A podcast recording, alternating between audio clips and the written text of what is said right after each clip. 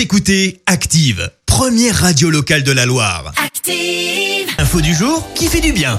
Et ce matin, on s'intéresse à une belle initiative en Savoie. Celle de plusieurs habitants pour sauver le hameau du Villaret des Brévières. Pour te donner une idée, euh, ça se situe pas loin de Val d'Isère, un hameau à l'abandon et pour cause, seule une personne y vivait au début des années 2000. Mais ce village, eh bien, c'est aussi un symbole puisqu'il est l'un des seuls rescapés de la construction euh, du barrage de Tignes en 1952, un barrage euh, qui avait notamment englouti la commune donc de Tignes. Alors on le rappelle depuis, ça regroupe plusieurs stations de ski à plus de 2000 mètres d'altitude, mais au, au départ, Tignes c'était bien un village avec des hameaux qui ont donc disparu. Résultat, après le traumatisme, les habitants se sont mobilisés pour redonner vie à Villaret des Brévières rescapés, avec notamment des restaurations de chalets dans le respect de l'architecture locale, en ayant recours non pas au bois, mais plutôt à la pierre. Le but à terme, eh bien c'est simple, c'est de pouvoir attirer des habitants pour venir y vivre à l'année, alors que le hameau n'était auparavant accessible que l'hiver. Une très belle initiative, bravo.